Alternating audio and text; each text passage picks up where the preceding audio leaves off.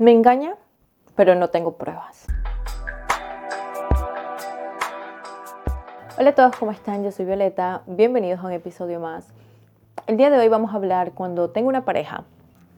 Sé que me engaña, pero no tengo las pruebas. ¿Cómo afronto esa situación? Voy a darte una perspectiva diferente. Ya había creado un episodio parecido en este canal que se llamaba Siento que mi novio me engaña, pero no tengo pruebas. En ese episodio hablábamos de las sospechas cuando sospecho, cuando siento algo. Muchas veces ese sentir es real, muchas veces tenemos esta intuición, vemos pequeñas cosas, nuestro cerebro las detecta como peligro. Pero otras veces puede ser un sesgo, un sesgo de mi inseguridad. Soy tan insegura que veo cosas. Me ha tocado muchas veces leer mensajes, es que se depiló. Y yo digo, ¿qué tiene que ver la depilación con la infidelidad, no? O le encontré un pañuelo rojo en el bolsillo y siento que entonces, este tipo de episodios como el que siento que es muy vago, porque no te puedo decir, sí, lo sientes, entonces por eso. Muchas veces lo que sentimos es muy subjetivo, puede ser un sesgo o realmente puede ser verdad. ¿Y en dónde está ese límite? Pero bueno, te voy a dejar ese episodio por aquí. El día de hoy vamos a hablar un poco sobre cuando ya sé, yo sé, ya lo he visto, ya he recibido fotos, ya he visto texto de que mi pareja me engaña, pero en realidad esos textos han desaparecido. Ya no tengo la foto, no puedo decir quién me dijo, no puedo decir cuándo lo vi o si le digo cuando lo vi, pues es su palabra contra la mía y a veces me hace sentir que yo soy la loca. Entonces, al final, ¿qué hago? Si yo lo sé, pero no tengo las pruebas para sacárselas. Recuerden, antes de arrancar, les dejo mis, redes sociales en la caja de descripción, les dejo mi reto gratuito de autoestima para que trabajen esos siete días de autoestima, llegan emails, eh, tienen una, una clase por día y tienen algunos retos que les he dejado. También tenemos la guía de autoestima. También tenemos el reto para alcanzar metas y pronto vamos a arrancar con otro reto muy bonito que bueno, muy pronto se los voy a dejar saber. También si quieren eh, sesiones personalizadas también se las voy a dejar el link en la caja de descripción. Estoy segura que me engaña.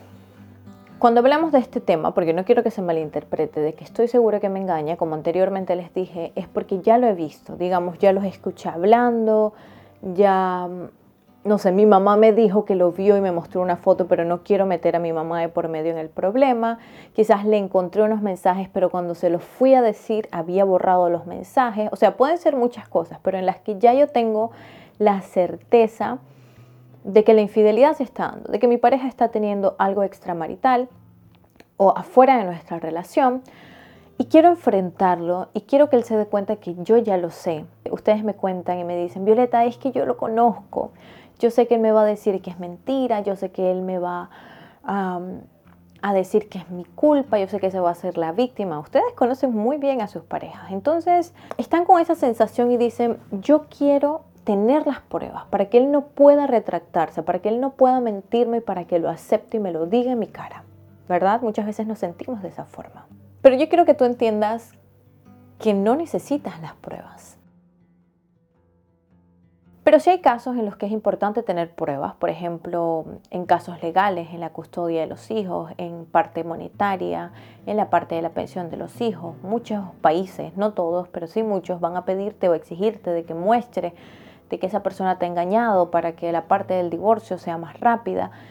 Creo que aún en el caso este muy farandulero de Shakira, sí me pareció escuchar de que ella estaba utilizando algunas pruebas que ella había encontrado de la infidelidad de su expareja para poder tener la custodia de sus hijos. Entonces, en estos casos, muchas veces tener pruebas te puede ayudar a ti para eh, hacer mucho más rápido el proceso de divorciarte en caso que quieras divorciarte o te va a ayudar a conseguir algo que sea a nivel legal, la custodia de tus hijos y demás.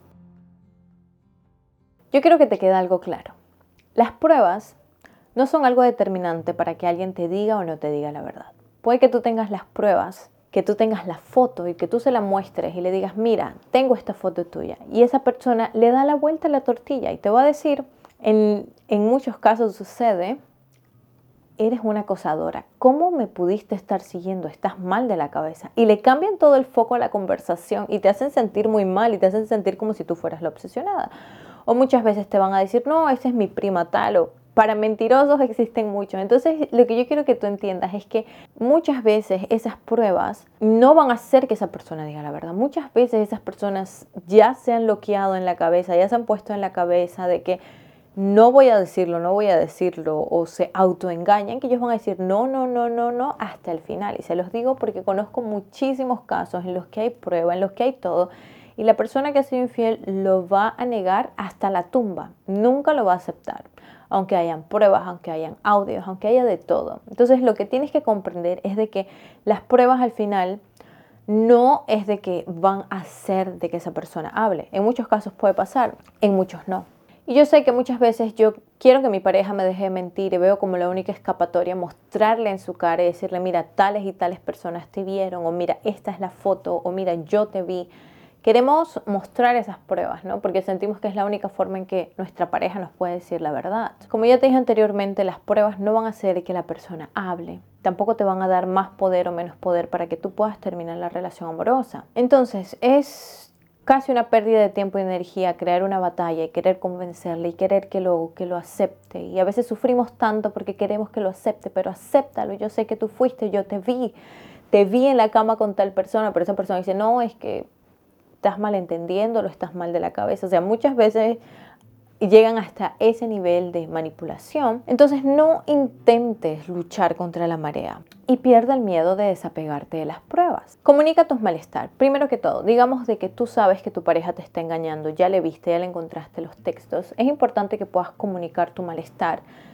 Al principio quizás no mencionar la infidelidad para abrir el espacio y darle la oportunidad a ver si esa persona va a decir Em, lo que siente, lo que piensa y lo que está pasando. Entonces abrir el espacio y decir, siento que las cosas no están bien, pienso que quizás me estás ocultando algo, me gustaría que hablemos eh, sinceramente qué es lo que está sucediendo entre nosotros, que comuniques cuál es el malestar que hay y que te abras a escucharlo y a darle la oportunidad a ver si esa persona tiene el coraje de decírtelo ella misma sin que tú tengas que decirle, bueno, ya sé, ya he visto lo que está sucediendo. Y muchas veces Falta solamente abrir ese espacio, no acusar a la persona, pero abrir el espacio y decir, mira, siento que algo no está bien, creo que algo está pasando contigo, me gustaría que nos sentemos y hablemos. Y que si esa persona muchas veces solamente va a necesitar ese espacio para poder abrirte, abrirse y decir, mira, sabes que sí, estoy teniendo una aventura, no sé qué me pasó.